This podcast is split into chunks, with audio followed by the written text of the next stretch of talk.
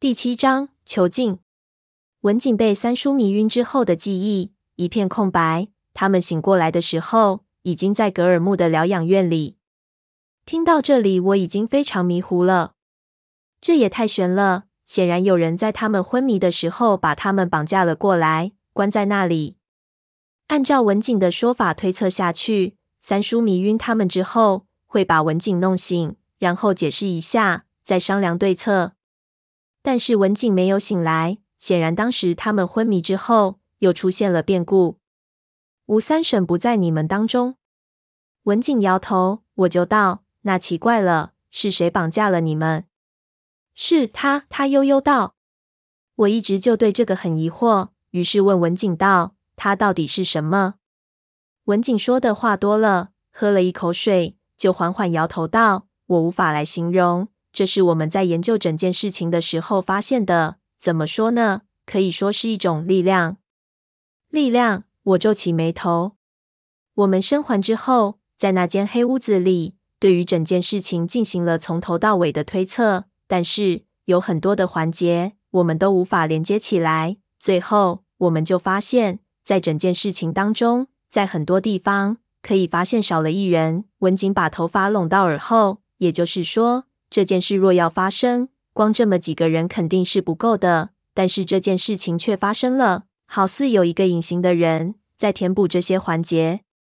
而且我们越研究就越发现，这个人肯定存在。但是到现在为止，他一点马脚也没有露出来，简直就好像是没有形状的。他只存在于逻辑上。他正色道：“我们就把这个人称呼为他。这是除了裘德考、解连环。”以及我们之外，还有一股势力在插手这件事情。这股势力埋藏得最深，几乎没有露过面，但是它的力量却实实在在地推动着事情的进程，这让我毛骨悚然。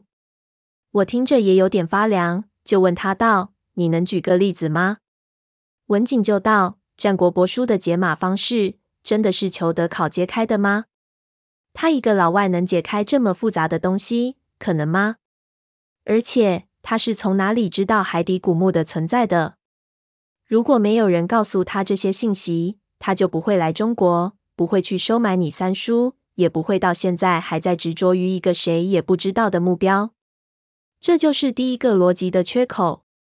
还有，文景坐直了身子，挺胸拢起自己的头发，让我看他的瓜子脸。我们所有人好像都失去了衰老的能力。这么多年过去了，我们一直没有老。那姿势真好看，我看得几乎呆住了。他却立即放下来，甩了甩道：“在我们昏迷之后，肯定有人对我们的身体做了什么手脚。”我道：“那这还是好事。这种事情，很多人都梦想着出现呢。”文景凄凉地摇头道：“梦想？